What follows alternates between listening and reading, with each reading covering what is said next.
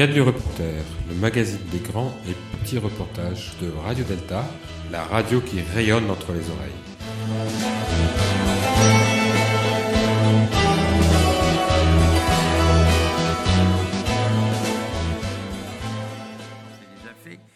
Je vais commencer par vous, Corinne Drescher-Lenoir.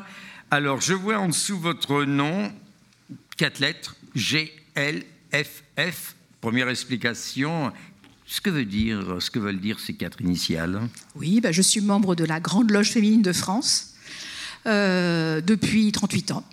Euh, voilà. Que... La, alors, Grande Loge féminine de France, ça oui. j'ai bien compris, c'est-à-dire que vous, lorsque vous travaillez, je crois que c'est le terme que l'on emploie, oui. lorsque vous travaillez, il n'y a pas d'hommes, il, il n'y a, pas de frères euh, avec vous? Ah, nous les recevons bien volontiers. Simplement, euh, nos initiations et nos, nos, les membres de la Grande Loge féminine de France, ce sont uniquement les femmes. Et nous nous initions entre femmes. Très bien. Donc vous êtes initié. Donc vous êtes. En fait, c'est une association. Il n'y a que des femmes. Et lorsque vous travaillez, on appelle ça des tenues. Oui. C'est cela? Lorsque vous êtes en tenue, euh, vous accepteriez que vos voisins, par exemple, euh, viennent vous voir? Oui, bien volontiers. Très bien. Très très bien. Donc vous connaissez le principe du speed debating, c'est-à-dire que vous posez les questions et vous aurez à répondre en moins de trois minutes, évidemment. Alors. Euh, qui je prends Le monsieur à la béquille, par exemple Qui êtes-vous, le monsieur à la béquille Bonjour, je suis euh, Laurent Kupferman. Donc, je suis euh, membre du Grand Orient de France. Je précise d'ailleurs que je m'exprime en mon nom personnel et non pas du tout au nom de mon obédience. Euh, J'ai été initié en, en, avril, ça fera 25 ans. Voilà. Donc, on, va faire, on va faire un concours. Et voilà, on va faire le concours, mais enfin. C'est, euh, et qu'est-ce que vous j'ai, publié une dizaine d'ouvrages. Ah justement. Ouais. Mais alors il y, oui, en a, il y en a un que j'ai vu. Que ah, Corinne, vous vouliez dire, vous avez écrit un bouquin? Oui, non, parce que vous m'avez simplement demandé Grande Loge féminine de France, mais bon, je ne vais pas le couper, hein, mais après, je, je, prendrai la parole pour dire ce que j'ai fait. Mais eh bien oui, quand même, mais, mais, très, très bien.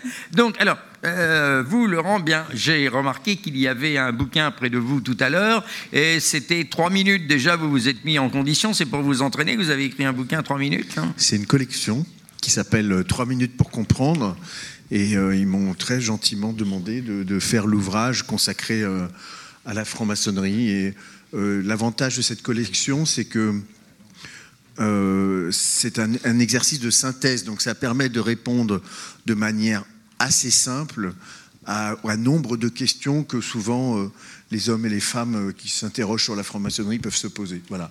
Après, évidemment, ça ne va pas jusqu'au fond des, sujets traités, mais ce n'est pas l'objectif. Très très bien. Alors Corinne, je vous redonne la parole et après je me tournerai vers vous, Philippe. Je me suis qu'à moitié présentée parce que bon, euh, je dirige la collection Voix d'initiés de la Grande Loge féminine de France, où nous effectivement publions des, des, ouvrages destinés au grand public qui nous permettent de faire connaître euh, nos pensées, les travaux euh, et qui permettent de rassembler les diverses pensées des loges et des, et des francs-maçons de la Grande Loge féminine de France. Très bien. Allez, votre voisin. Alors, Philippe Benamou, voilà ce que je sais de vous. Voilà, avant, avant, de me présenter, je voulais juste signifier que sur, le, sur la, la, la fiche qui est présentée ici, la, la, femme qui est entre Laurent eh et ben, moi, c'est Viviane Bensoussan qui devait être là euh, et qui m'a qui m'a demandé de, de, de s'excuser auprès des, de, de vous. En des fait, auditeurs hein. actifs. Voilà, elle a eu un, un, gros souci euh, personnel et donc elle n'a pas pu venir avec nous. Euh, et donc merci Corinne hein, de, de, la remplacer au pied levé, hein, c'est vraiment ça. Euh, donc moi mon nom c'est Philippe Benamou et je suis franc-maçon depuis 1990 donc euh, ça fait quoi ça? Ça fait pas mal hein. Ça fait un bout de temps. Et je suis à la Grande Loge Grande Loge de France et ma loge est à Versailles euh, en banlieue parisienne. Et je suis euh, auteur comme euh, comme comme Laurent. Et mon premier livre c'était la franc-maçonnerie pour les nuls collection jaune et noire qu'on voilà qui, est connue hein, et qui à l'image des trois minutes pour comprendre c'est un livre de vulgarisation qui explique comment fonctionne la franc-maçonnerie qu'est-ce qu'une obédience qu'est-ce qu'une loge pourquoi des rites pourquoi des symboles un peu d'histoire. Et ça ça donne vraiment à comprendre le mécanisme et pas forcément l'esprit, parce que l'esprit, c'est ce qu'on vit en maçonnerie, mais ça, je pense qu'on aura l'occasion de le voir. Alors, Grande Loge de France, Grande Loge de France. GLDF. Alors, est-ce que c'est comme vous, votre voisine, vous, vous n'êtes que des hommes, alors qu'elles, elles ne sont que des femmes, c'est ça? On n'est que des hommes. donc, les loges de la Grande Loge de France n'initient que des hommes. Donc, dans les loges, il n'y a que des hommes. Mais à la différence de, des loges de la Grande Loge féminine de France, on ne reçoit pas les femmes, même en visite. Hein. Très bien. Qui, explique, qui explique pourquoi je ne vais que très rarement dans les loges féminines de la Grande Loge féminine de France, parce que je ne peux pas leur rendre la visite. Donc c'est un peu dommage, mais c'est comme ça. Et je l'ai accepté. Hein. Laurent, ben, bien sûr. Alors le Haut Grand Orient de France, mais pas uniquement au Grand Orient de France, euh, il y a euh, des, nous pratiquons les initiations d'hommes et de femmes. Donc euh, depuis quelques années maintenant, et il y a à peu près 3000 sœurs au Grand Orient de France euh, ça peut paraître peu, mais enfin, c'est quand même déjà. Euh, sur combien? 3000 Sur combien de membres à peu près? 51 000, 52 000. Voilà, ça donne à peu près la proportion. Mais, mais ça fait 5 ans. Donc, euh, il y a. Euh, puis c'est compliqué après dans les rapports avec les, autres institutions euh, qui, qui initient des femmes. Elles sont pas. Enfin, on ne va pas rentrer dans la, la, tambouille parce que c'est pas très intéressant. Pas, tout de suite. pas tout de suite. Pas tout de suite. Vous aurez l'occasion de vous écharper plus tard. Oui, hein. non, ne s'écharpe pas. ah bah, je l'espère. Parce que j'avais entendu parler d'un truc qui s'appelait la fraternité. Alors, ça m'aurait un petit peu embêté, il faut bien le dire. Alors, je vais employer le terme d'auditeur actif en vous regardant, parce qu'il faut vous préciser que ce débat sera donc, ce speed debating sera donc enregistré par Radio Delta. Alors, Radio Delta, ce sont des professionnels de la radio tout naturellement, et vous pourrez donc, en leur demandant gentiment, savoir aussi de quelle manière vous pouvez réécouter ce speed debating, si quelquefois il y avait des nuances qui vous avaient échappé, puisque... Ah, vous avez une question à poser euh, aux auditeurs C'est pas, pas, une question, c'est une précision sur Radio Delta, parce que je suis le cofondateur de Radio Delta. Eh ben alors, mais, simplement pour dire qu'on n'est pas des pros, on est des amateurs, on essaye de travailler comme des pros, mais on est des amateurs. Eh ben, c'est ce que j'allais vous faire comme réponse. Vous travaillez comme des pros, donc je ne vois pas pourquoi. Hein.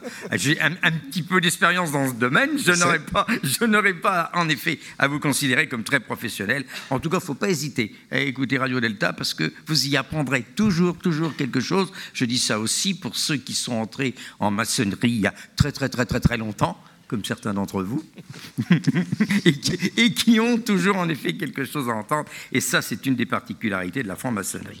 Donc j'ai sorti mon portable, non pas que j'attende un appel téléphonique d'Emmanuel Macron, mais que tout simplement, je vais m'en servir comme d'un chrono, afin de pouvoir couper de la manière la plus virulente possible la parole à des, à des invités pour lesquels j'ai la plus grande amitié, mais je devrais être, vous en conviendrez, votre père fouettard. Il n'y a rien à faire, ce sera ainsi. Alors, les charmantes hôtesses, oui, une main innocente. Vous pouvez, Nelly, vous pouvez, Nelly. L'innocence, finalement, n'engage que moi. Alors, allons-y. Vous êtes au taquet, hein? Vous êtes au ah taquet. Donc, vous faites signe, le premier qui veut répondre. Religion et franc-maçonnerie en France, actuellement, quelle position? Qui veut prendre la parole? C'est parti. Bon, d'accord, ça commence bien. oui. Allez, allons-y. Euh... Je pense que la religion et la franc-maçonnerie, pour les francs-maçons, n'est pas incompatible, si elle l'est pour certaines religions. Voilà. Mais que dans la franc-maçonnerie, il y a des croyants, des non-croyants, des pratiquants, des non-pratiquants. Maintenant, euh, ce que les religions font de la franc-maçonnerie, c'est une autre histoire. Laurent il y a toujours eu des rapports un peu complexes entre, euh, dès le départ, hein, puisque la, franc-maçonnerie arrive en France en 1725, elle arrive de, de Grande-Bretagne où elle s'est créée dans sa forme moderne en 1717. Euh, dès 1738, donc 13 ans après, il y a la première bulle papale qui euh, interdit la, pratique maçonnique. en fait, c'est interdit. Du moins, c'est une cause d'excommunication. Il se trouve que la bulle n'étant pas validée par le, par le Parlement, elle, n'aura aucune réalité pratique. Néanmoins, c'est quand même la preuve d'une certaine tension probablement on peut l'expliquer par, par la crainte d'une certaine rivalité en termes d'influence, puisque les premières loges euh, maçonniques en France euh, euh, sont fréquentées principalement par les aristocrates et les, grands du, royaume. Il y a peut-être une petite peur de perte d'influence. Mais, mais sinon, effectivement, euh, euh, on peut très bien être pratiquant et, et avoir une, être travailler en loge on peut aussi, ce qui est intéressant, euh, être dans l'agnosticisme euh, et, ou, l'athéisme. Voilà, il y, a, une grande liberté euh, sur la pratique religieuse ou la non-pratique religieuse dans, les, dans les obédiences en général. Après, des spécificités selon les obédiences. Oui, alors je voulais préciser que dans les textes fondateurs, dans le texte fondateur de la franc-maçonnerie moderne, qui sont les constitutions d'Anderson, d'Andersen ou d'Anderson, d'Anderson, pardon. Je suis encore dans les contes parce que je viens de lire le conte euh, euh, qui date de 1723. Il est écrit qu'on n'abordera pas des sujets de politique et de religion en loge. Bon, ça c'est écrit, euh, c'est vieux, et qu'est-ce qu'on en fait? Alors ce que, nous on en fait par exemple dans la loge où je travaille, c'est que évidemment, c'est difficile de parler euh, par exemple du grand architecte de l'univers, qui est le principe créateur tel que on le reconnaît et tel qu'on l'admet dans le, rite que je pratique. Et évidemment pour un, un croyant, par exemple un catholique pratiquant, il n'y a quasiment aucun doute que le grand architecte de l'univers, c'est son Dieu, c'est le Dieu qu'il va prier peut-être le dimanche matin. Après, euh, il vient pas ici faire du prosélytisme, mais par contre, parler de sa croyance et parler de sa, de son, de sa spiritualité, ça, ça, ça nous intéresse, ça nous interpelle. Il ne faut pas oublier non plus quand même que la franc-maçonnerie est tout à fait partisane de ce qu'on appelle la laïcité. Donc euh, la laïcité étant le respect des croyances de chacun. Euh, voilà. Donc, et, la, et la non-croyance. Et la non-croyance. C'est terminé. Merci à vous. On passe à une autre question. Alors oui, c'est... Euh, où, est la, main, la main pure Où, c'est Où est la boîte? La main innocente. Où est la main innocente? Oh, bah la main innocente. Ah ben la main innocente arrive en courant. Ah Alors allons-y, c'est parti. Une autre question. Le compagnonnage a-t-il ses racines dans la franc-maçonnerie? Attention, c'est parti. Qui? Corinne. Ah bon? C'est toujours moi qui inaugure. Euh, non, je dirais plutôt le contraire, que ça serait. Euh, mais euh, alors, les compagnons disent que la franc-maçonnerie et le compagnonnage n'ont rien à voir. maintenant, le compagnonnage date du Moyen Âge et des comment dire des des guildes de métier. Hein. et les francs-maçons qui sont euh, spéculatifs, comme on dit non opératifs, se sont inspirés euh, des guildes des métiers pour créer la franc-maçonnerie au XVIIe siècle. Après, après, il y, a beaucoup de confusion parce que le deuxième grade de quasiment tous les rites maçonniques qu'on connaît s'appelle le compagnon. Hein. on, est, on rentre dans une loge, on est apprenti, puis ensuite on devient compagnon. Alors c'est vrai que pour, euh, pour des personnes qui connaissent pas bien la franc-maçonnerie, ils vont se dire compagnon, compagnonnage. Mais alors, ils vont faire leur chef-d'œuvre, euh, il y a de l'opératif. et puis, quand on regarde des gravures de, de la franc-maçonnerie et des gravures du compagnonnage, on retrouve beaucoup beaucoup d'éléments communs. On retrouve des cadres, on trouve des équerres, des compas. Et d'ailleurs, des artisans qui ne sont pas du tout francs-maçons, qui, qui, sont des compagnons, par exemple, du Tour de France, Aujourd'hui, hein, en France, par exemple, vous allez avoir un couvreur, vous allez voir sur sa camionnette une équerre et un compas, et, vous allez vous dire Ah, tiens, il est franc-maçon. Ben, non, c'est-à-dire qu'on partage un certain nombre de, symboles, ce sont les mêmes, mais c'est pas pour ça qu'on est euh, compagnon et franc-maçon, franc-maçon et compagnon. Mais il y a des francs-maçons qui sont compagnons du Tour de France, par exemple, ou du Devoir, et puis euh, il y a aussi des compagnons qui sont euh, francs-maçons. Laurent j'ai pas grand chose à rajouter. Hein. C'est le langage symbolique et. Ça, tu m'étonnes, Laurent. Tu as toujours un truc à rajouter. Oui, le langage symbolique est, effectivement euh, identique. Euh, après, euh, sont des parcours qui, n'ont rien à voir. Nous sommes dans le. Enfin, rien à voir si, il y a des choses en commun, mais nous sommes dans, on, essaye de bâtir des cathédrales de l'esprit, hein, si je peux me permettre, c'est un peu ambitieux, au moins des, architectures de, de, planches mais qui sont plus des exposés que des chefs-d'œuvre euh, au sens matériel. Euh, donc euh, après. Il y a des, toujours eu des, rapports, d'ailleurs un peu pas toujours constructifs hein, entre les deux. Il y a, une forme de méfiance des du compagnonnage vis-à-vis de la franc-maçonnerie.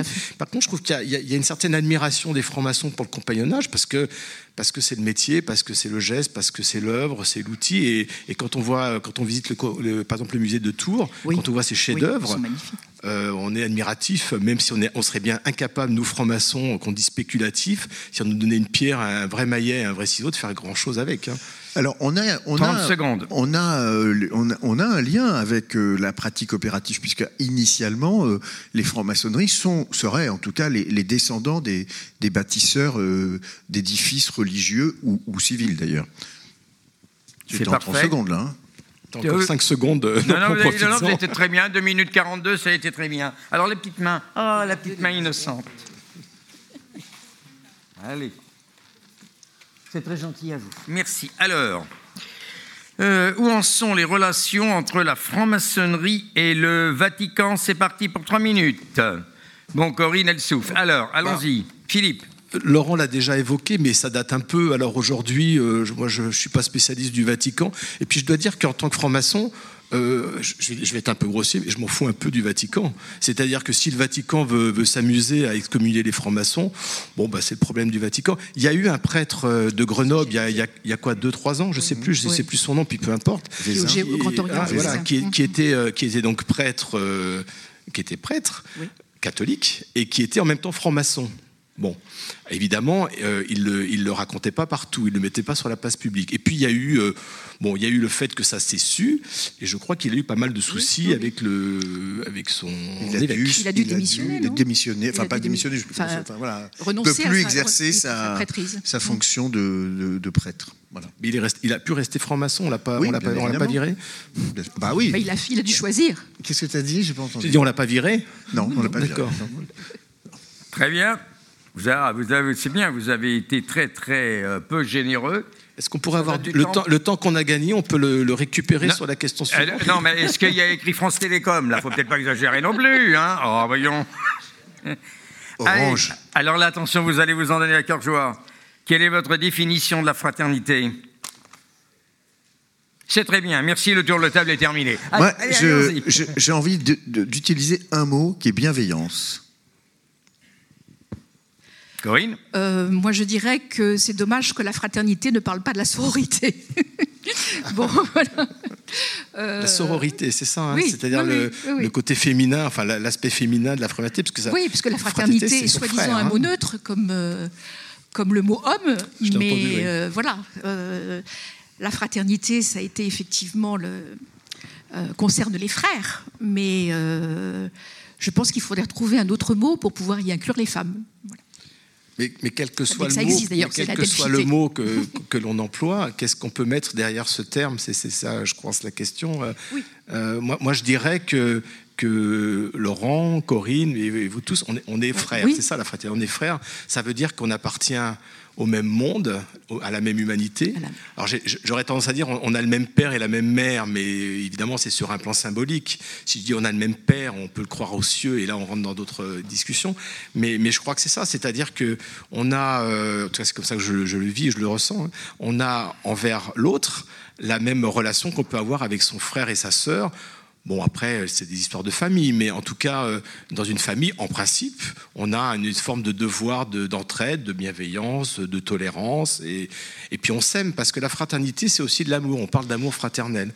Alors, c'est pas forcément de l'amour charnel, ça peut arriver, mais c'est surtout de l'amour fraternel. Juste, euh, pardon. Oui, non, vas-y. Mais euh, sur le devoir d'entraide, je, je voudrais lever une ambivalence. Il n'y a aucun devoir d'entraide en franc-maçonnerie. Il faut, faut, euh, on n'est jamais obligé d'aider quelqu'un avec qui on est en désaccord. Ça peut arriver. Il y a des, il y a des affinités électives et il n'y a pas un ordre qui vient d'en haut en disant il va falloir que tu aides un tel, un tel, etc. C'est toujours, ça part toujours. Nous sommes des hommes et des femmes libres euh, et de bonne mœurs, c'est-à-dire euh, non condamnés normalement par la justice, et, euh, et, et nous sommes libres de- d'aider ou de ne pas aider qui nous voulons.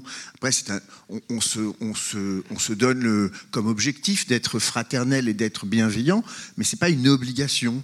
Je- Oui, je mais on peut, précise. on peut dire aussi que par rapport à la devise de la République, finalement, où liberté, égalité sont des mots qui sont parfaitement admis et forts, et où le mot fraternité est parfois plus difficile, euh, je pense que la franc-maçonnerie aide à vivre la fraternité, parce qu'on apprend à être à l'écoute de l'autre, et que c'est quelque chose qui- que l'on cultive beaucoup plus facilement que dans la vie euh, courante. 15 C'est secondes. plus concret. Et, et c'est vrai, Concret. pour, euh, enfin, Laurent, tu, as raison, parce que si on parle de, de devoir d'entraide, après on, on arrive dans la dérive de la fraternité, le, le, le copinage, euh, etc., Magouille. etc. Et donc magouille, qui est souvent reprochée justement euh, aux francs-maçons, aux francs-maçonnes, en fait. Terminé.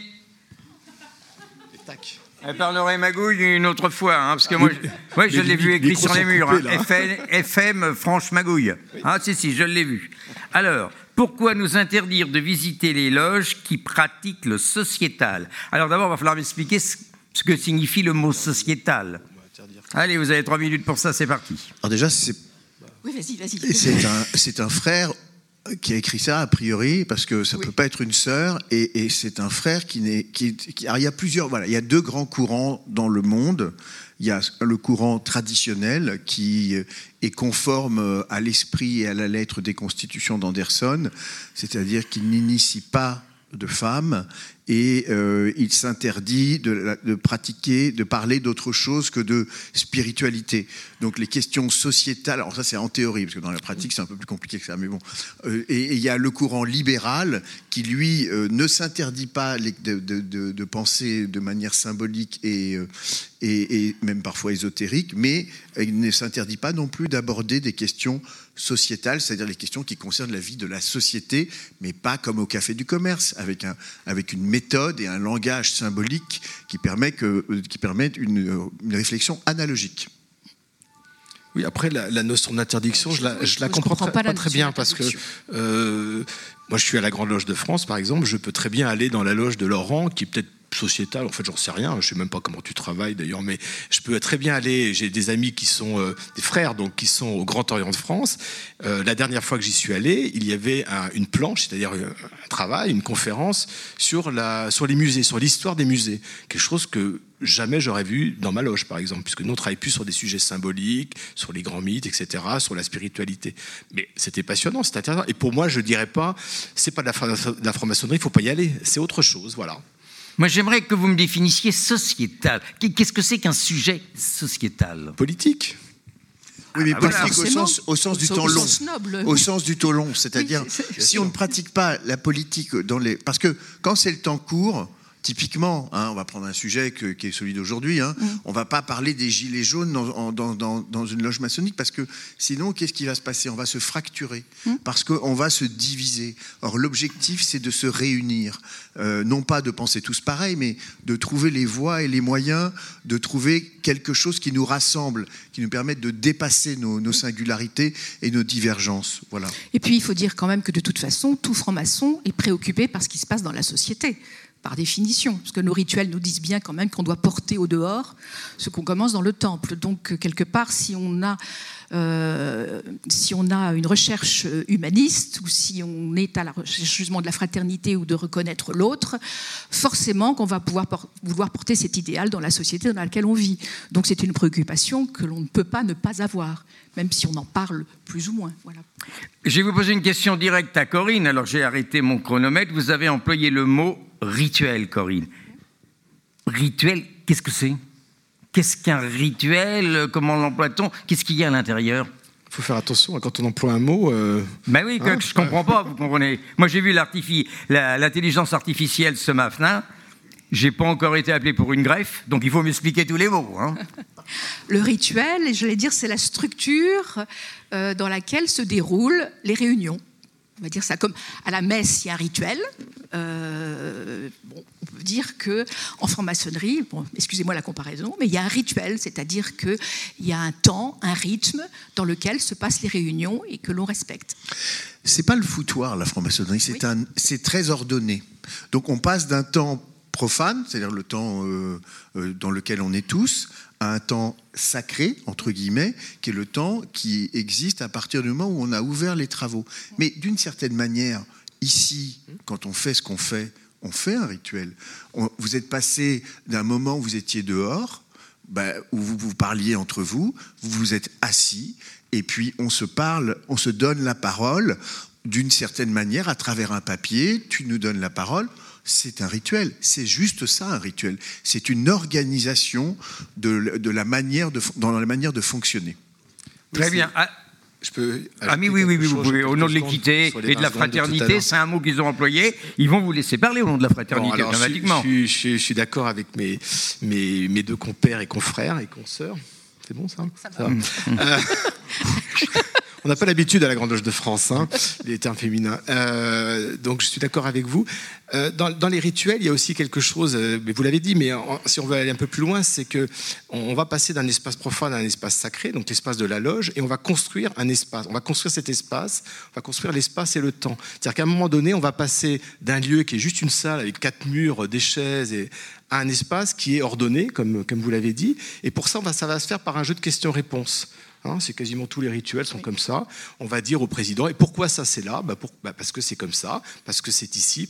on va, on va, et, du coup, on va créer cet espace. Il n'a pas changé, les murs n'ont pas bougé. Bon, il y a quelques symboles en plus, mais à un moment donné, on va basculer dans un monde qui est différent. Et c'est parce que c'est un monde euh, humain, hein. c'est nous qui le créons avec nos mots à nous, il n'y a rien de divin dans, cette histoire. Et à un moment donné, donc, on va créer cet espace-temps sacré dans lequel on va ensuite travailler, hein, donc débattre, discuter, approfondir un certain nombre de sujets. Et puis avant de partir, on va pas oublier de déconstruire ce monde. Enfin, en tout cas, le déconstruire, on va essayer de, revenir en arrière pour repartir et pour aller manger. Très bien. Bah, ça, bah, ça c'est une très bonne idée. Boire. On, va faire ça ce soir. Hein. C'est ce qu'on appelle les agapes. C'est ce qu'on appelle les agapes. Ils sont très importants. Je vais essayer de vous mettre d'accord en vous disant que fraternité, l'origine du mot, c'est masculin, mais que fraternité en français, c'est féminin.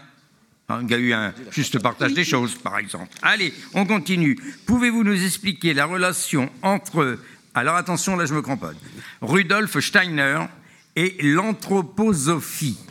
Et l'anthroposophie, ah bah oui, Steiner, un des prophètes de l'anthroposophie, d'accord, et la franc-maçonnerie?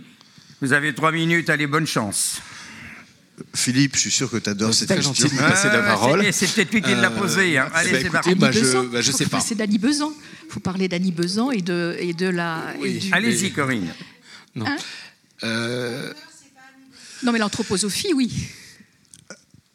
Bah, Alors, moi, je, ne peux pas répondre parce que je suis venu pour parler de franc-maçonnerie et je voilà, pas ces sujets. C'est très intéressant l'anthroposophie, mais c'est un autre sujet. C'est-à-dire que c'est comme si euh, c'est même pas un grade dans les hauts grades. Donc euh, euh, c'est une très bonne question mais elle ne. Elle, demeurera l'état de question. Alors, à mon sens, oui. Peut-être pour, pour dire juste quelque chose, la, personne qui est évoquée, Steiner, c'est ça, euh, était peut-être franc-maçon, je ne sais pas d'ailleurs. Rudolf Steiner. Hein, Steiner. Il était peut-être franc-maçon, et euh, souvent on a des questions comme ça dans ce genre de débat, euh, où on va prendre une personne qui a qui a laissé une œuvre.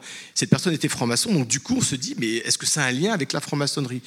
Peut-être, peut-être mais du coup, il y en a, bah. à, mon sens, il n'y en a pas. Voilà, je Moi non plus, mais euh, je prends mes risques. voilà, à mon sens, il n'y en a va, pas. On va avouer notre inculture sur le sujet. Mais non, mais non, mais non, mais non, c'est avouer simplement le désir de ne pas emmener quelqu'un dans un terrain que l'on ne connaît pas. Et puisque l'on parle en effet euh, de symboles, euh, évidemment d'auteurs, etc., j'en profite pour annoncer que dimanche prochain au château de Jalange, à quelques kilomètres de Vouvray, eh bien Bertrand Portevin, le spécialiste de la symbolique chez Tintin, fera une lecture ésotérique maçonnique de la bande dessinée d'Hergé. Voilà, c'est un message bon livre qui, qui contraindra, voilà, euh, le livre chez Dervy, et ça contraindra ceux qui l'organisent à me payer un verre à la fin de ce débat. Voilà. La petite main innocente. Très bien. Alors allons-y. Bonjour. Le Blois et la ville de l'évêque, eh ben, bien sûr, Grégoire, d'accord. Hein. c'est l'abbé Grégoire. Hein. Il était membre de la SPS. Alors, je ne sais pas si c'est une, euh, une, formation satellite du Parti socialiste ou si c'était un organisme de sécurité et de protection des biens. Hein. Donc, il était membre de la SPS. Comment Grégoire est-il perçu actuellement par la franc-maçonnerie? Et pan, trois minutes pour vous. Bon, bah, beauté en touche, hein, je crois. Ah non, vous n'allez pas faire que ça, hein. c'est pas du rugby ici. Hein. Ça, c'est un truc pour Laurent Kupferman, je pense. J'ai déjà entendu parler de la Grégoire. Et c'était passionnant. Et donc, il va être, ça va être difficile de, de, résumer en trois minutes. alors, déjà, pour être très honnête, j'ai pas très bien compris la, question. Mais ce que je peux dire, c'est que euh, ce qui est intéressant chez l'abbé Grégoire, c'est qu'il a euh, été un des premiers à promouvoir l'idée de l'émancipation euh, au travers de la première tentative d'abolition de l'esclavage. Euh, après, euh, il a été euh, rejoint notamment sous la Seconde République par un autre frère qui est Victor Schulcher et qui lui signera le 27 avril 1848 le décret d'abolition de l'esclavage, la deuxième abolition, mais qui elle restera ancrée dans le droit positif. Alors, Vous voyez, vous avez dit, le, Laurent a, réponse à tout. Et, donc je signale, je vais faire de la pub pour un de ses bouquins qu'il n'a pas signalé, que moi j'adore, qui s'appelle Ce que la République doit à la franc-maçonnerie, ou ce que la France, c'est ça, ce que la France doit à la franc-maçonnerie, et ce qu'elle ne lui doit pas, en fait. C'est intéressant. Et dans ce livre, moi je trouve ça passionnant parce qu'il reprend en fait toutes les, toutes les, les grandes lois de la République, toutes les grandes évolutions, en particulier la peine de mort, et dans votre livre, parce que vous êtes deux hein, à avoir écrit ce livre, euh, il décrit en fait finalement euh, comment c'est arrivé, euh, comment ça peut être débattu dans les loges, ou en tout cas comment ça a été porté par les loges, et puis aussi des, beaucoup d'idées reçues où on croit que la franc-maçonnerie a fait beaucoup de choses, et puis quelquefois, sur certains sujets, bah, elle n'a rien fait. Oui, où elle était divisée. Typiquement, pardon, je sors des trois minutes et je sors du, du, sujet, mais typiquement, on prend l'abolition de la peine de mort. On voit que le sénateur Henri Caillavet, qui était un grand, grand franc-maçon, qui était président de la fraternelle parlementaire, euh, qui était un homme qui était très au fait des questions de bioéthique, eh bien, euh, il a beau être président de la fraternité parlementaire, à titre personnel, il vote contre l'abolition de la peine de mort. Donc vous voyez qu'il y a quand même toujours cette idée de liberté de conscience qui est au cœur de la pratique maçonnique. Oui, il n'y a pas de vote maçonnique en fait. Hein, ah non, il n'y a, pas de. Euh, l'ordre vient pas d'en haut et tout le monde vote pas d'un bloc, euh, d'un homme ou d'une femme. Enfin, c'est, c'est vraiment extrêmement faux de penser comme ça et presque méprisant. Laurent, ça m'amène à vous poser une question. Il y a encore un mot que je n'ai pas bien compris. Euh, fraternel. Qu'est-ce que c'est? C'est un adjectif? C'est un nom commun? C'est un objectif, euh, la fraternité. Et alors, évidemment, euh, je ne vais pas vous raconter que la franc-maçonnerie, c'est le monde de oui-oui et la gomme magique. Non, c'est pas toujours fraternel, comme toute institution humaine. Il y a des moments où il y a des crises, des moments où il y a des... Mais c'est pas grave. la vie, c'est comme ça. on est tous confrontés à des hauts et des bas, mais ça n'est pas grave. L'important, c'est que on arrive à dépasser ces, antagonismes, on arrive parce qu'on a une méthode qui permet déjà d'éviter le, dialogue. normalement, on parle de manière triangulaire. Déjà, ça évite certaines confrontations et ça évite euh, la guerre des égaux, parce qu'il faut bien le dire, euh, égaux, ça s'écrit parfois EOS et GOS aussi. Parfait, c'est terminé. Et votre voisine va vous dire que ego n'a pas de féminin. Allez. Partir avec ça dans la besace, c'est une bonne idée. Alors, alors attention, allez, on va rentrer tout de suite, on va rentrer tout de suite dans le dur. Faut-il être pistonné pour devenir franc-maçon? Trois minutes, qui prend alors, il ne faut pas être pistonné, il faut être parrainé, c'est mieux.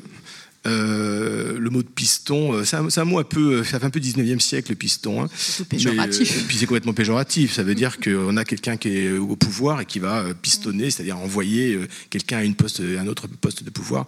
Par contre, il faut être parrainé. Et, et, le parrainage, même des candidatures libres, c'est-à-dire que maintenant, grâce à Internet en particulier, on peut faire une candidature dans une obédience qui ensuite va vous affecter à une loge en général près de son domicile ou son lieu de travail. C'est comme ça que ça se passe chez nous, mais j'imagine que c'est, chez vous c'est à peu près pareil.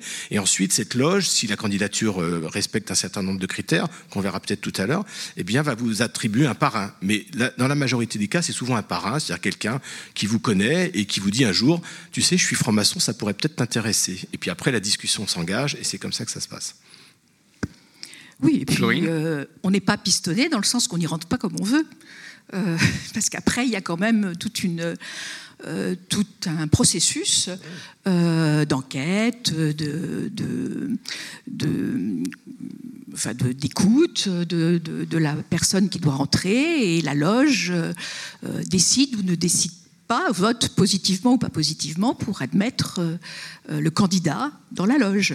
Donc le piston, en ce sens, ne servirait pas à grand-chose. Le, terme de piston laisserait sous-entendre qu'on passe au-dessus des lois. Le parrainage, c'est juste euh, c'est celui qui va initier en fait la candidature, qui va peut-être orienter aussi en fonction des, des, aspirations du candidat. Et mmh. puis ensuite, comme dit euh, Corinne, euh, il y a, les, les règlements et les procédures qui suivent leur cours.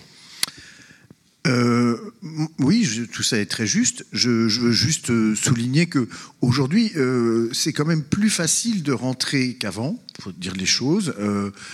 c'est beaucoup moins élitariste que ça ne l'a pu l'être. et c'est vrai qu'avec l'arrivée des réseaux sociaux, il y a cette possibilité sur les sites internet de faire acte de candidature et c'est suivi des faits C'est pas juste euh, un affichage, c'est une réalité. Et, euh, et, et puis je veux aussi dire, puisque j'en profite, je- peut-être qu'il y a des profanes parmi vous, c'est-à-dire des, des personnes qui sont pas encore initiées ou qui ne le seront peut-être jamais, d'ailleurs, j'en sais rien. Mais faut pas hésiter si vous avez euh, ce désir-là, faut pas hésiter à frapper à la porte. C'est-à-dire que moi, j'ai souvent rencontré dans les discussions que j'ai pu avoir des, des hommes et des femmes qui me disaient Mais personne n'est jamais venu me demander. Bah non. Ça peut aussi être une démarche individuelle. Oui, c'est pas, euh, faut pas être impressionné ou euh, faut pas être. euh, c'est pas, c'est pas le collège de France, hein, la franc-maçonnerie. Il n'y a pas besoin d'avoir des grands diplômes. Il n'y a pas besoin d'être très, très. euh, euh, Il faut juste avoir l'intelligence du cœur, c'est-à-dire avoir euh, un peu de, d'écoute de l'autre et un peu d'être ce qu'on appelle un homme ou une femme de bonne volonté. Terminé. Alors, je précise euh, à ce niveau-là que j'ai rencontré euh, tout à l'heure un homme qui est venu me parler, qui s'appelle Franck Foucré, et qui lui-même a créé un site, alors là je m'adresse à ceux que vous appelez les profanes, qui s'appelle On va rentrer. Alors Franck Foucré est encore sur euh, le, salon, il le sera également demain puisqu'il anime une conférence à 10h30, donc vous pouvez vous rapprocher de lui puisque lui traite de manière quotidienne sur son site des demandes de candidature ou d'intention de rentrer en franc-maçonnerie. Franck Foucré, voilà. Ça l'obligera lui aussi à me payer un coup à boire. C'est parfait. Ah.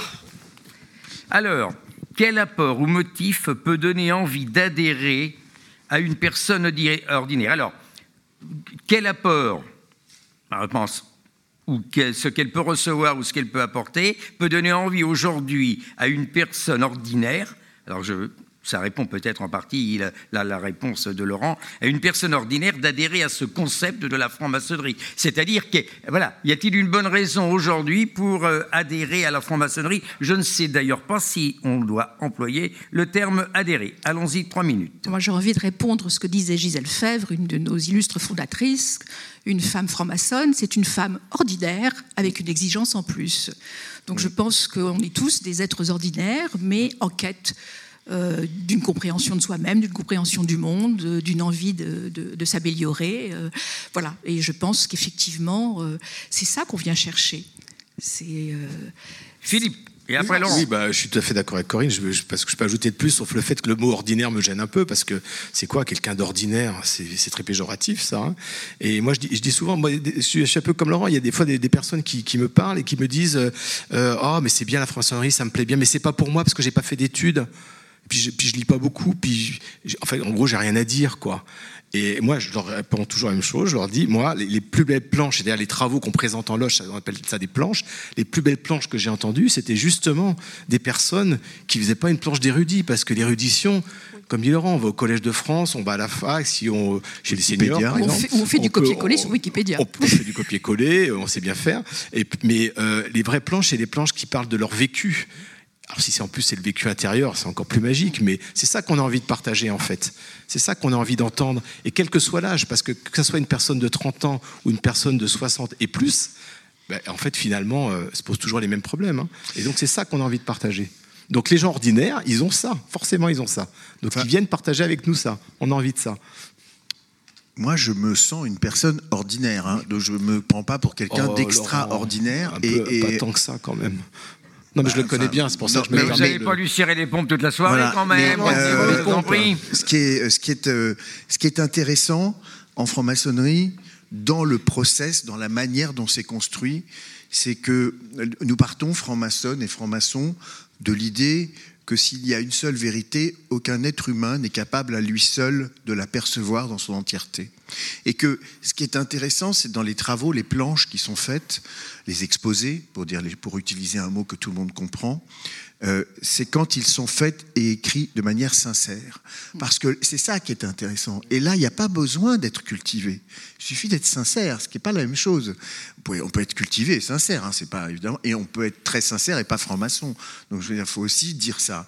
Euh, mais ce qui est intéressant, c'est quand vous avez un travail qui est fait avec sincérité, ben vous dites, tiens, c'est vrai, mais j'y avais pas pensé. Ou, ou, ou je suis pas d'accord, d'ailleurs, peu importe. Mais ça vous donne un élément de comparaison sur euh, le regard qu'on porte sur cette bouteille et sur cette table. Et, et on ne l'avait pas vu de la même manière.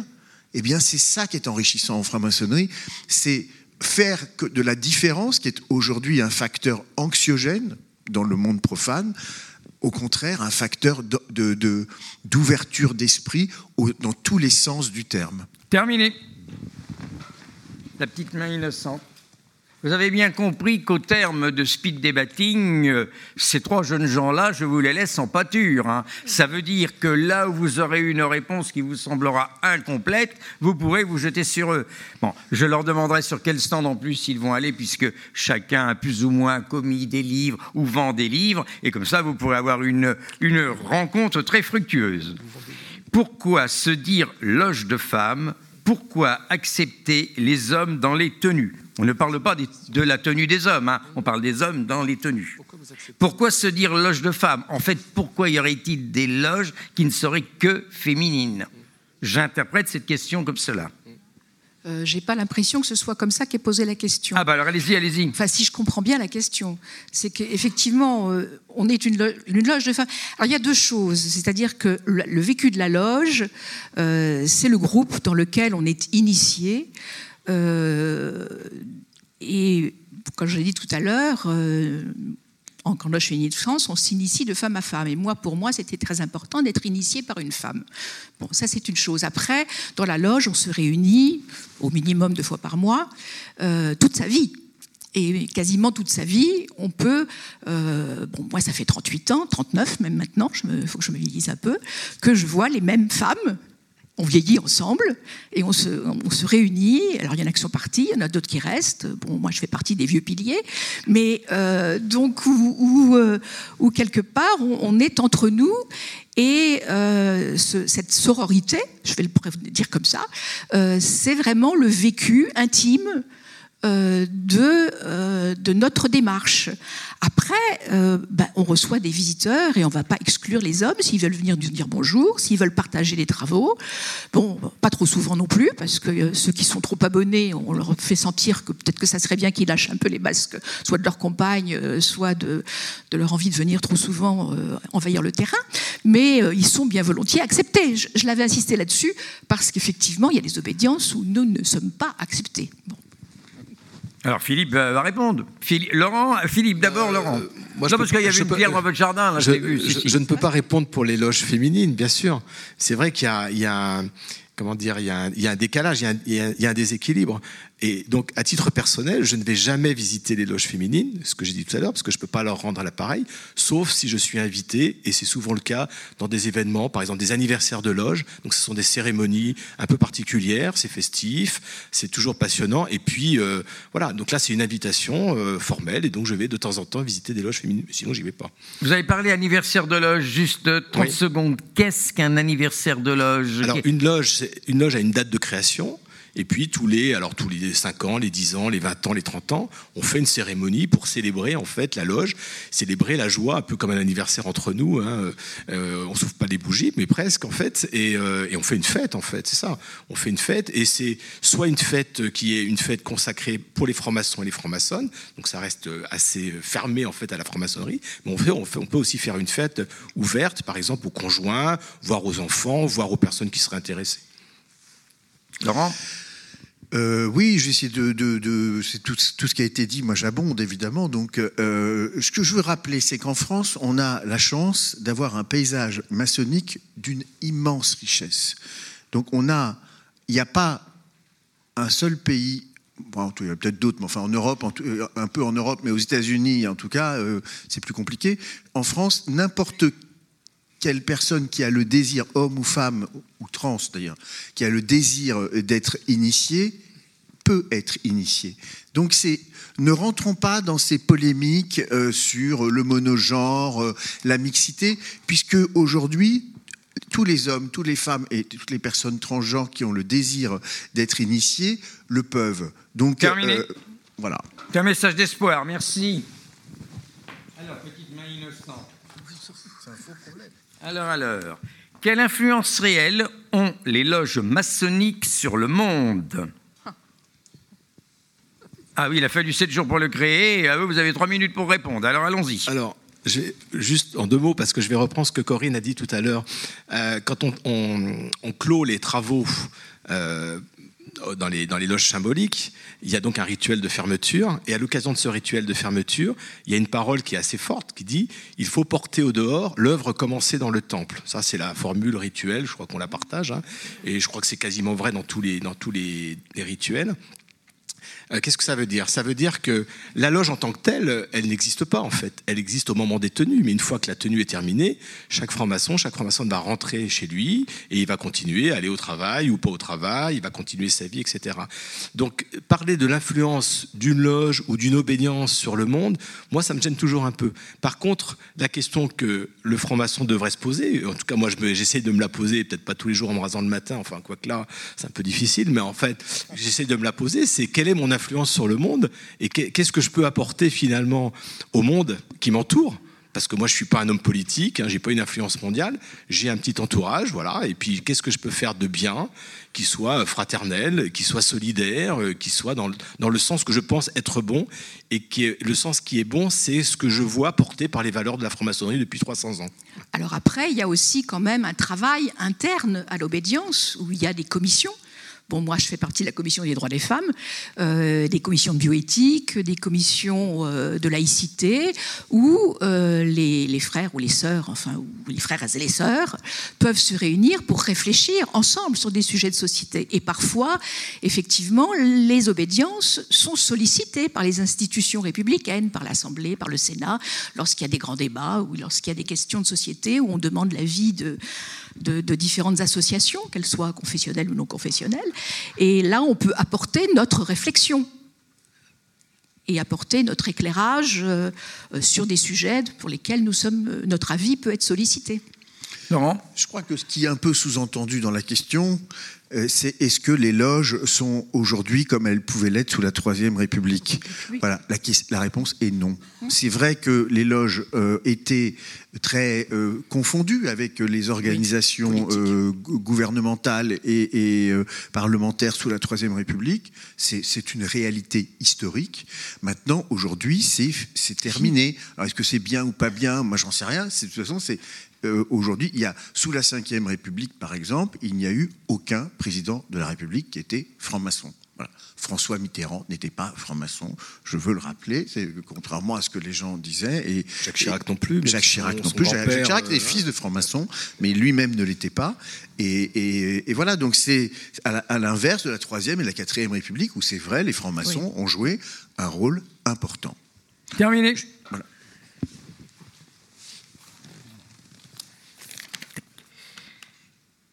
Comment choisit-on une loge? Alors déjà, je veux que quelqu'un dise en deux mots ce qu'on entend par une loge. Alors, on est parti. Philippe.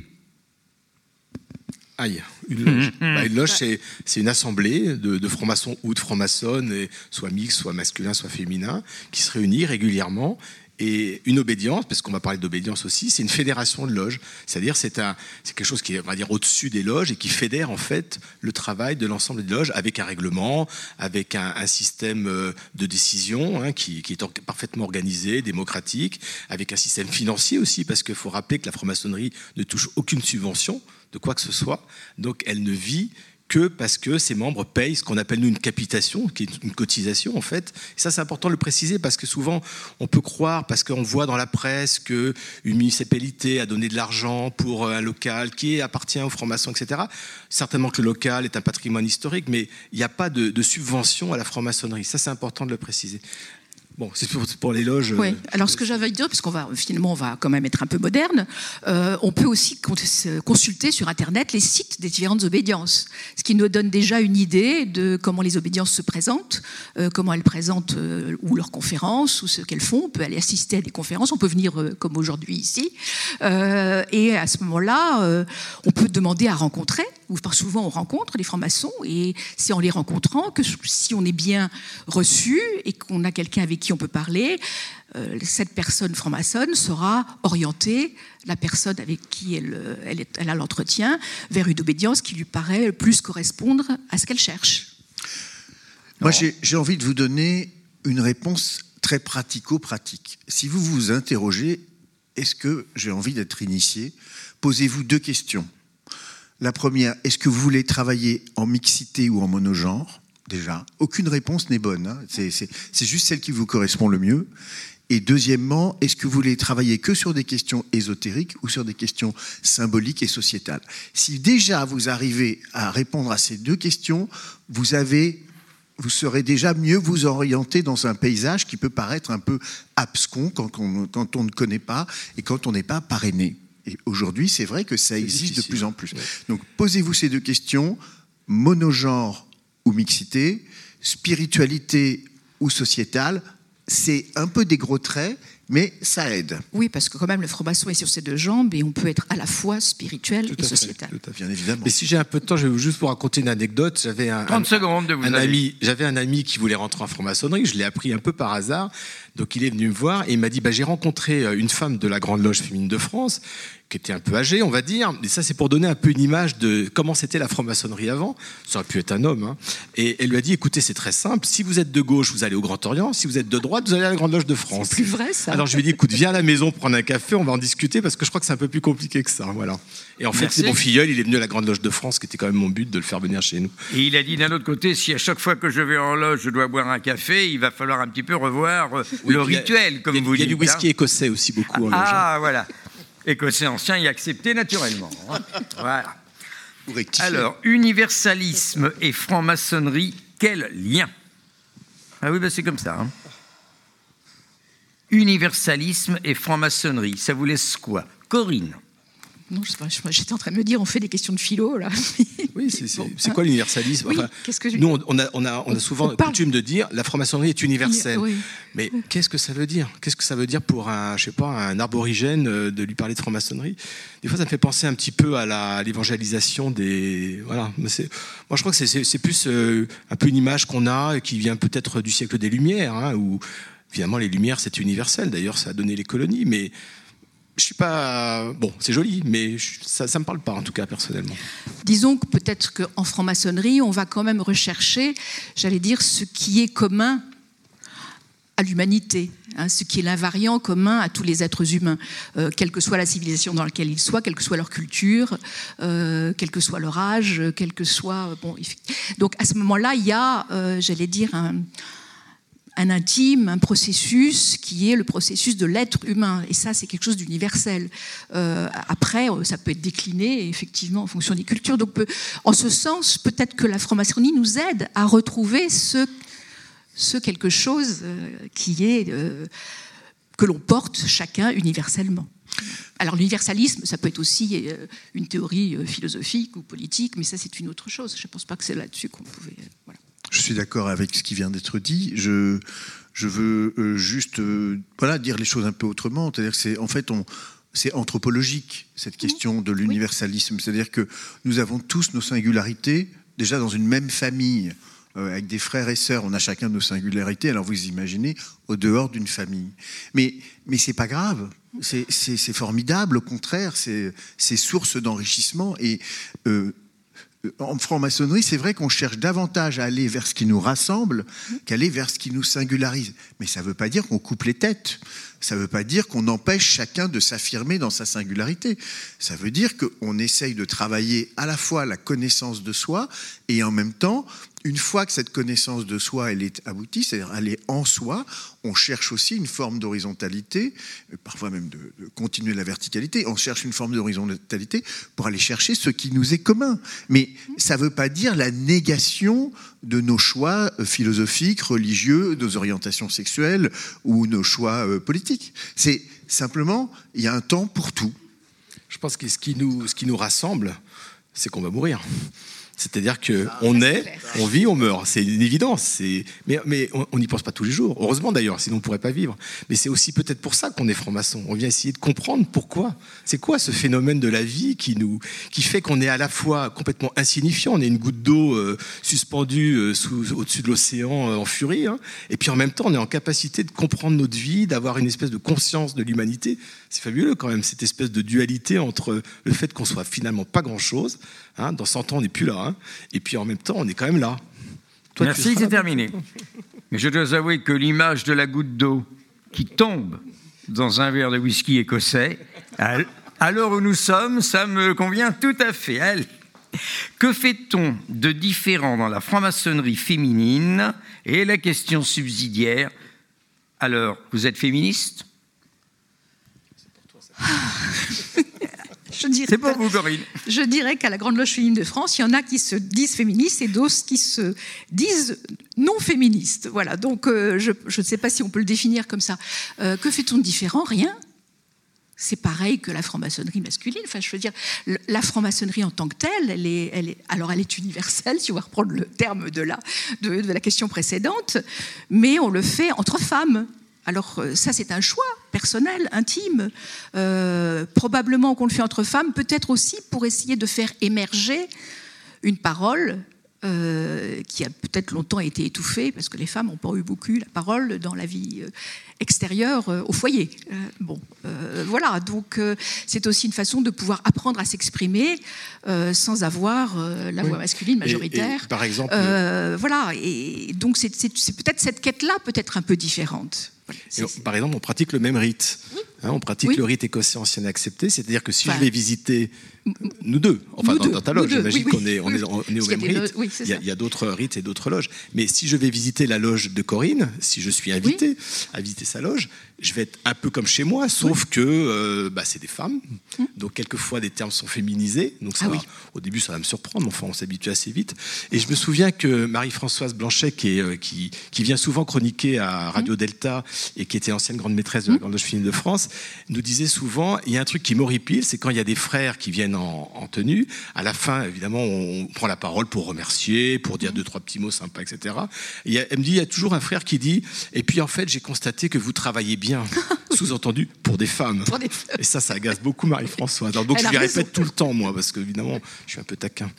Laurent j'ai pas grand-chose à, rajouter euh, à, ce qui a été dit. Euh, moi, je, suis au Grand Orient de France, mais je me considère comme féministe parce que je, trouve que le, sort qui est réservé aux femmes depuis des millénaires, je le trouve, je vous trouve, mesdames, d'une patience que moi j'aurais pas. Hein. C'est-à-dire que euh, vous, vous êtes vraiment courageuse et, et, je trouve très bien que vous soyez féministe soyez-le encore plus et n'hésitez pas à monter au créneau parce que ce que vous demandez est légitime. À mon avis, il va s'orienter vers une carrière politique. Hein. Je ne ferai pas de commentaires, hein. mais il est déjà en campagne, là, je le sens, je le sens bien. Alors, à partir de quel âge peut-on devenir franc-maçon? La majorité. Ah oui, il faut avoir 18 ans hein, en France. Washington, 17 ans. Euh, Lafayette, 18 ans. C'est un peu jeune. C'est une autre époque. Hein, mais euh, après, après, bon, il y a, l'âge légal hein, euh, qui sont dans les règlements et ça, on ne transige pas là-dessus. Après, il y a l'âge, je dirais, l'âge de la, de la maturité. Voilà, de la maturité. on peut avoir des candidats de 18 ans. Est-ce que les candidats de 18 ans, quand, Laurent disait il faut être libre et de bonnes mœurs, libre, nous, on les. Ah, attendez, attendez. Qu'est-ce que ça veut dire, libre et de bonnes mœurs Justement, on ne sait pas ce que ça veut dire. C'était. C'était écrit dans les, ces fameuses constitutions 1723. Et après, comment on peut l'interpréter ça? C'était écrit comme ça. Donc c'est un truc qui a été écrit, pour moi, libre, on ne sait, pas trop comment, que vous répétez à, l'époque, on savait très bien ce que ça voulait dire. Mais aujourd'hui, quand on, comme moi j'entends ça, comment j'interprète ça, libre, si je prends quelqu'un de 18 ans qui rentre, qui veut rentrer en maçonnerie, la question que je me poserais tout de suite, c'est c'est quoi sa vie? Et oui, il en est où? Est-ce qu'il a fait des études? Est-ce qu'il va entreprendre des études? Il vient de passer le bac, peut-être, peut-être qu'il n'a pas fait d'études, peu importe. Est-ce qu'il vit au crochet de ses parents? Est-ce que voilà, c'est tout ça qu'il faut savoir. Est-ce que il veut être franc-maçon Pourquoi? Parce que papa était franc-maçon ou parce que voilà, c'est toutes ces questions de liberté intellectuelle. Et c'est vrai qu'on voit chez nous, en tout cas, arriver plus des candidats qui ont plus d'entre 25 et 30 ans que 18 ans. Mais en même temps, euh, s'ils ont 18 ans, ils ont 18 ans. Hein, euh, 18 euh, ans, moi j'ai jamais vu, mais, mais euh, euh, libre, ça veut dire autonome, hein, voilà, hein, c'est autonome, c'est-à-dire qu'il a eu une certaine expérience dans la vie. C'est pas les diplômes, hein, je le répète, c'est une expérience de la vie. Et, de bonne mœur, ça veut dire qu'il n'a jamais été condamné, avoir un casier judiciaire vierge. Voilà, c'est une condition sine qua non. et quand d'ailleurs on est condamné et que toutes les voies de recours sont épuisées, on est viré. Ah bah je comprends mieux maintenant parce que dans la presse j'ai lu que M. Benalla il était franc-maçon donc ça veut dire qu'il est libre et de bonne mœurs. Enfin il était un moment un peu moins libre hein, quand il était en tôle mais bon donc il est libre et de bonne mœurs. Enfin je ne suis pas vraiment l'actualité mais je pense qu'il n'a pas été condamné non, euh? non. Enfin, je ne parle pas de la franc-maçonnerie, je parle d'un point de vue judiciaire. Il non, non, c'était de la préventive. Ce qu'il a fait, c'était de la préventive. Donc, euh, aux yeux de la loi, il est encore innocent, je crois. Hein. Mais je pense qu'au niveau de son obédience, il est peut-être suspendu. Au niveau de l'obédience, je crois qu'il est suspendu. Hein. Et puis, je crois que le, grand maître de, je crois que c'est la GNF, hein, le grand maître avait dit que finalement, je crois qu'il venait pas souvent. Non, mais il faut s'en fout, ça. N'éludons pas les choses. Il y, a, il y a eu des personnes, des hommes et des femmes qui ont eu des parcours qui n'étaient pas conformes à l'éthique maçonnique et qui ont été virés. Point. Je veux dire, ça, ça existe. C'est pas le monde parfait. Donc, euh, et quand il y a des personnes qui franchissent la ligne qui est interdite par la loi, eh bien, une fois que les voies de recours sont épuisées, parce que c'est le principe de, de, de, de présomption d'innocence, une fois que toutes les voies de recours sont épuisées, eh bien, c'est la sortie. Oui, et puis il y a quand même eu euh, Voltaire, euh, Mozart, Duke Ellington, Ian Fleming. Donc ça nous réconforte quand même quelque part. Alors, est-on accepté en franc-maçonnerie sans un grand niveau d'études? Vous avez en partie euh, répondu. Est-ce qu'il faut présenter euh, ses diplômes pour entrer en franc-maçonnerie? Non. Enfin, ah, on, fait, on, fait, une lettre de, motivation. Donc, dans la lettre de motivation, on se présente. On se présente avec, euh, j'allais dire, sa biographie. On présente qui on est, ce qu'on a fait dans la vie euh, et pourquoi on a envie de rentrer. Donc, euh, c'est une façon de connaître. Après, comme on l'a déjà répondu, c'est pas une question de diplôme, c'est une question de sincérité dans la démarche. Et c'est d'être un être que l'on sent en quête réelle de quelque chose et qu'on ne sent pas là pour de mauvaises intentions. Voilà, c'est un petit peu ça. Philippe, je crois que je vais juste donner l'exemple d'hier soir, parce que j'étais en tenue hier soir, on a écouté un candidat pour accéder à un certain degré, et c'est un garçon, de, enfin un homme de 36 ans qui est agrégé de lettres. Donc il a présenté un travail. Ce travail était d'une écriture remarquable. Mais c'est normal, c'est son métier. Le gars, il sait écrire. Donc c'était très très beau, c'était poétique, c'était bon. Bon, on était séduit en fait. Après, on a posé des questions. On était toujours séduit. Hein. Il a été reçu, etc. Mais dans les questions, justement, on va essayer de le chercher là où il n'est pas forcément, où il n'a pas forcément tous les outils. Parce que ce qui nous intéresse, à 36 ans, il n'est pas, un tout jeune, hein, il a déjà vécu. Euh, il enseigne le français en BTS dans une banlieue parisienne difficile, je pense qu'il se confronte aussi à des choses qui ne sont pas justement dans cette beauté de la langue. Et c'est là-dessus qu'on l'a un petit peu confronté, qu'on qu essaye un peu d'aller chercher, voir un peu ce qu'il a dans les tripes. Hein, ce, qui nous intéresse, c'est pas vraiment ce qu'il a dans le cerveau, c'est important bien sûr, mais c'est aussi ce qu'il a dans les tripes et c'est ce qu'il a envie aussi de devenir et d'apporter. Donc le, diplôme, c'est une chose, on le sait, mais après, une fois qu'il rentre chez nous, ça devient un frère comme les autres et il a un âge symbolique, hein, apprenti, c'est 3 ans. Il a, il a 36, il va avoir 3 ans.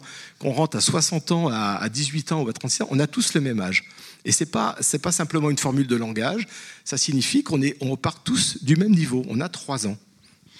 Sur les diplômes, hein, je veux réinsister, c'est absolument pas indispensable. Hein. Vous pouvez être euh, euh, être sans diplôme est, un très bon maçon. Je, et vous pouvez être très très diplômé et être un très mauvais maçon. Donc je, je veux le redire parce que il y a souvent ce sentiment-là de, de, de je vais pas être à la hauteur parce que j'ai pas fait d'études. C'est faux.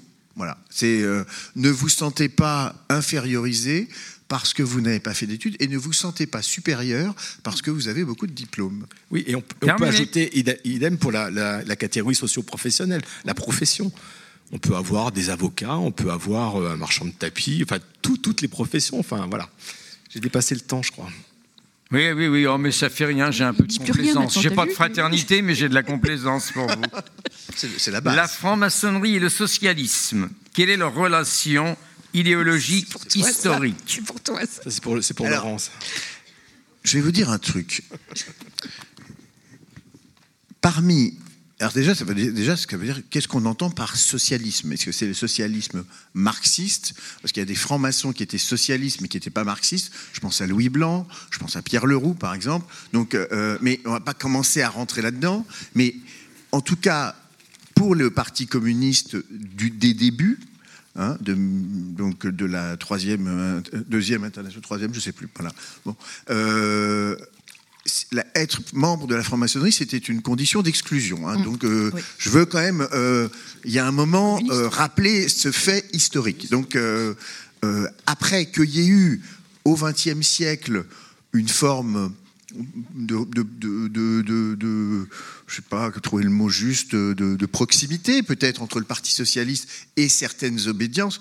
Oui, mais enfin, c'est conjoncturel. De là à, à, faire de la franc-maçonnerie dans toute son histoire et à tout moment et en tout lieu le lieu où on pratique le socialisme, c'est juste faux. Non, pas de complément de réponse. Euh, juste une question, lorsque vous êtes dans ce que vous appelez en loge, vous êtes combien généralement? Ça, ça dépend des loges. Il y a des petites loges il y a quoi Il faut, il faut qu'il y ait au moins 10 personnes pour, euh, pour, euh, pour, 7, mètres. 7. Donc ça veut dire que euh, vous êtes, dans, tous les cas, vous êtes que le rituel puisse exister. Voilà. Dans tous les cas, vous êtes plus nombreux que le Conseil national du Parti socialiste qui s'est tenu ce matin. C'est ce que vous vouliez dire. C'est comme ça que je l'ai entendu. C'est la dernière question. Allez, c'est la dernière question. Est-ce que la franc-maçonnerie coûte cher? Oui. Oui, 450 euros, 400, 500, voilà. C'est bah, pas rien. Hein. Mais est-ce que, est-ce que, est-ce que un téléphone portable, ça coûte rien? Est-ce qu'un abonnement internet, ça coûte rien? Euh, Il y a, c'est vrai qu'on est dans un monde où, les, avec, euh, il y a des difficultés, euh, des contraintes financières, des, des, dépenses qui sont contraintes aussi. Donc c'est vrai que c'est pas rien. Il faut y penser à cet élément. Mais en même temps, voyons aussi ce qu'on dépense de manière contrainte et puis peut-être il faut faire certains choix. Oui, puis c'est la garantie de l'indépendance. La, franc-maçonnerie ou les d'obédience, hein, et donc les loges, ne sont pas inféodées pour des raisons d'argent à une quelconque euh, puissance, euh, qu'elle soit politique ou autre. Ça, c'est vraiment important. C'est-à-dire, il y a une autonomie euh, des loges et une autonomie des obédiences. Ça, c'est vraiment important. Et puis, j'ajoute que, évidemment, ça a un coût entre 300 et 500, ça dépend beaucoup du, contexte. Et il y a aussi des organisations fraternelles et solidaires qui permettent aussi de pallier à ce défaut de paiement quand un frère ou une sœur est, au chômage ou a une difficulté financière. Dans chaque loge, il y a une fonction particulière qu'on appelle l'hospitalier ou l'hospitalière, je mets les noms féminins, qui est justement en charge d'écouter les frères, d'être à l'écoute des frères en difficulté et des sœurs, et de les aider, y compris financièrement. Et au niveau des obédiences, et même de façon interobédientielle, il y a des organismes qui s'occupent de ça. En particulier, je pense à la poignée de main, à la Grande Loge de France qui permet d'aider, de, faire d'accompagnement pour les frères qui se retrouvent en grande difficulté. Et au et chez vous, c'est pareil. oui, c'est pareil. Nous, nous c'est 300, grosso modo. Hein. Après, effectivement, ça dépend de, euh, des lieux dans lesquels, du loyer des, lieux dans lesquels on, est. Mais effectivement, ça fait partie du financement et de notre liberté. Euh, euh, ce sont des associations il faut payer l'eau, l'électricité, le chauffage. voilà, c'est comme n'importe quelle association, il faut contribuer à la vie collective. Donc c'est pas c'est pas gratuit, c'est pas subventionné. personne n'est payé. Il n'y a pas de salariés dans les loges. Par exemple. il y a des permanents. Hein, dans, les obédiences, mais, dans les loges, dans les ateliers, non, personne n'est payé, bien évidemment. mais il faut le préciser, parce que c'est pas forcément évident. Absolument. Euh, on est bénévole sur l'ensemble des activités qu'on fait, y compris quand on vient ici. Enfin, voilà, c'est du bénévolat et on le fait avec joie et amour. Et alors, par exemple, si, euh, suivant votre expression, un frère ou une sœur appartenant à un atelier, à une loge, est dans l'embarras, tout d'un coup, il perd son boulot. Donc j'ai bien compris euh, qu'à titre personnel, vous allez être près de cette personne, la réconforter. Mais est-ce que dans vos obédiences, vous avez la possibilité de les orienter, euh, de leur donner un coup de main pour retrouver du boulot euh? alors, pour trouver du boulot, c'est vite dit. En fait, il y a un accompagnement, je pense à la poignée de main, donc, qui est une association qui, qui est justement en aide aux, personnes en difficulté professionnelle et qui fait appel à du bénévolat en interne du bénévolat des gens qui sont compétents. C'est pas euh, aider, aider et aimer ses frères, c'est très bien, mais il faut aussi qu'il y ait des personnes, par exemple, qui, qui, ont ou qui ont eu des fonctions RH ou coaching ou formation, etc., d'accompagnement, et qui vont prendre en charge justement un frère ou une sœur pour, pour l'aider. C'est pas simplement dire euh, tiens j'ai un copain qui fait ça, tu vas l'appeler et puis il va te trouver du boulot. C'est évidemment beaucoup plus complexe que ça. On sait bien que le, le, travail se trouve pas comme ça euh, sous le pied d'un cheval. Laurent, oui, quelque chose dans, chaque obédience, il y a des, euh, des, organismes de solidarité euh, bon, qui, peuvent. Euh, Alors moi, très concrètement, dans mon atelier, quand j'ai été initié, il y, a, voilà, il y, a, un frère qui venait d'être initié, qui était apprenti ou compagnon, ou vraiment très jeune compagnon, et qui a fait un accident cardiaque. Et il était marié, son épouse ne travaillait pas, il avait deux enfants, bien euh, l'obédience a pris en charge l'éducation des enfants en payant 8000 euros par an à l'épouse jusqu'à l'âge de 18 ans pour les enfants. Voilà, ça c'est très concret. Voilà, c'est, euh, ça aurait pu être l'époux, hein. Je veux dire, c'est comme ça. C'est une forme de solidarité. Voilà, c'est une forme de solidarité très active. Et ça, je l'ai vécu, donc je, sais que ça existe. Euh, après, euh, passer un coup de téléphone et trouver du boulot, franchement, euh, si ça marchait, j'aimerais bien, mais malheureusement, je crois que ça ne marche pas. Voilà, c'était la dernière question.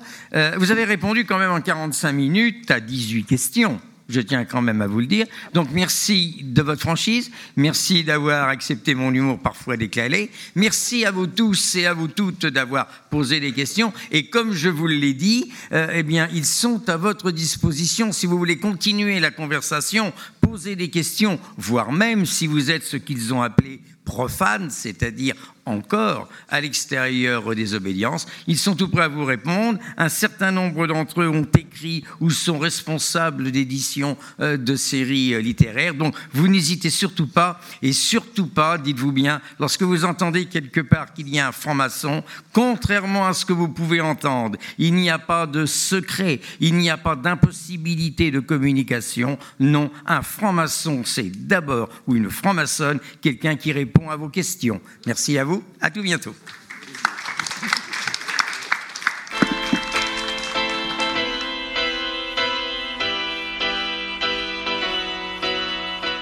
Gagne le reporter, le magazine des grands et petits reportages de Radio Delta, la radio qui rayonne entre les oreilles.